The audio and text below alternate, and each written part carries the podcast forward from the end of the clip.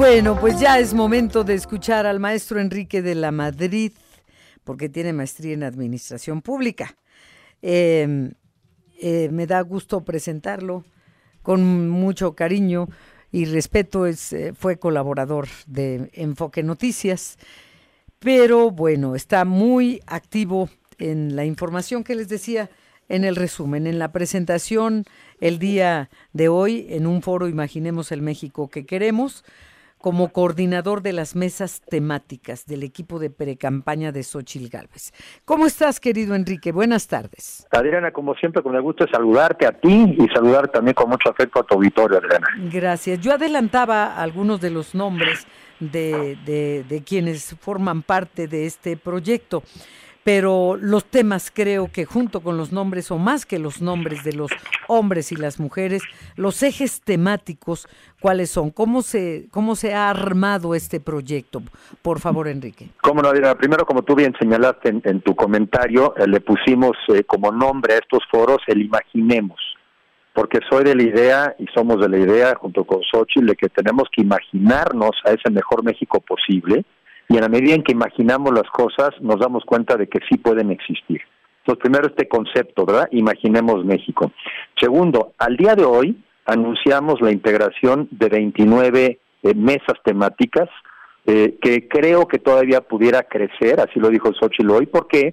Porque hay temas que todavía la gente dice, oye, no incluyeron, por ejemplo, el tema eh, de diversidad en una mesa especial. Tiene razón, lo vamos a incluir. No pudimos todavía armar la mesa de anticorrupción, transparencia eh, y rendición de cuentas. La vamos a incluir. Pero hoy lo que sí podemos destacar es que ya tenemos un equipo sólido, un equipo con experiencia, más o menos la mitad, Adriana, quizá con una eh, cierta afiliación partidista, la mitad, pero la otra mitad es sociedad civil. Son personas que pudieran haber estado en algún gobierno, incluso en el pasado, pero no tienen una afiliación partidista y creo que eso es lo que hemos venido avisando y diciendo, que creemos en un gobierno de coalición, porque los mexicanos tenemos que aprender a trabajar juntos y en equipo. Sí, sí, tienes toda la razón. Eh, ¿qué, ¿Qué se va a hacer con todo este material? Porque para presentar esto hoy, Enrique de la Madrid, pues ya hubo muchas horas de trabajo con personajes como José Luis Luege Tamargo, como eh, Carlos Ursúa, que fue secretario de Hacienda al inicio de esta administración y que pues no coincidió con el proyecto que estaba presentando el ahora presidente. Eh, hay de varios partidos, está una mujer como Angélica de la Peña, de una mujer de, de izquierda real, no un chapulín como muchos que brincan de allá para acá, como sabemos, pues así se da en la política, ¿no? Pero me observo nombres y apellidos de todos colores y sabores, es a, lo que me refiero. Ya trabajaron para presentar esto. Eh, ¿Cómo se llevarán a cabo estas mesas? Dos comentarios tomamos en cuenta como insumo, estamos tomando en cuenta como insumo por el trabajo que en su momento encabezó, eh, por ejemplo, José Ángel Burría. Pero también ha habido otros grupos, también ha habido otros grupos de la sociedad civil o, por ejemplo, trabajos que se han hecho en otras universidades. Entonces, primero tenemos un insumo, no partimos de cero.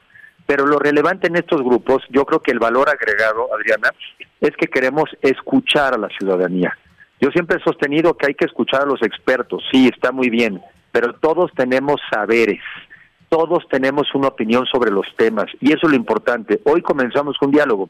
De hecho, también comenzamos de manera diferente, con un evento donde tuvimos la participación de dos jóvenes, un hombre y una mujer, gente que está en el mundo del emprendimiento, y se me queda muy grabada la, parte de uno de ellos, de Alfonso, donde nos dijo, eh, fíjate Enrique, lo más complicado no es muchas veces el tiempo que tienes que enfocarte en la innovación de tu negocio, sino en los obstáculos que tienes que enfrentar en México antes de siquiera pensar en el negocio.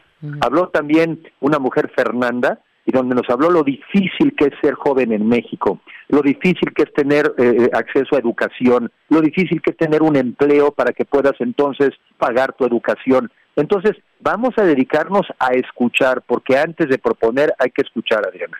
Sí, sin duda. Entonces, eh, ¿recorrerán el país eh, con estas personas que fueron presentadas el día de hoy con los diversos temas? Así es. El compromiso de cada uno de nosotros y cada uno de ellos es organizar diferentes foros en diferentes partes del país, en diferentes formatos, para seguir escuchando a la gente, pero el mensaje de Xochitl fue muy claro en el sentido de, ¿y tras de qué vamos? ¿Qué queremos? Un país de clases medias. Y un país de clases medias, Adrián, es aquel donde logramos eliminar, superar la pobreza extrema y el hambre, y donde generemos oportunidades para que cada quien llegue a ser quien quiere ser a partir de su esfuerzo y de su talento. Pero México debe aterrizar en oportunidades concretas y esa es la propuesta que queremos construir a partir de escuchar a la gente. Ahora, eh, en caso de llegar a la presidencia, Xochil Gálvez, digamos, eh, estos nombres, estos personajes, eh, obligatoriamente formarían parte de su gabinete? ¿Ya los veríamos a cada quien colocado en alguna posición? Yo creo que esta siempre es una gran oportunidad cuando en una campaña el candidato, en este caso la candidata, te da la oportunidad de hacerte responsable de un tema, pues ahí es donde te dieron boleto Ahora depende de a ti que lo hagas bien. Yo sí diría que por lo menos este es el equipo de la campaña de Xochitl, este es el grupo que le estamos acompañando, hay equipo, Xochitl no va sola, está rodeada de gente capaz, ella misma lo dijo sin complejos, yo me sé rodear de gente que sabe más que yo de sus temas. No soy una persona que no reconozca el talento de los demás.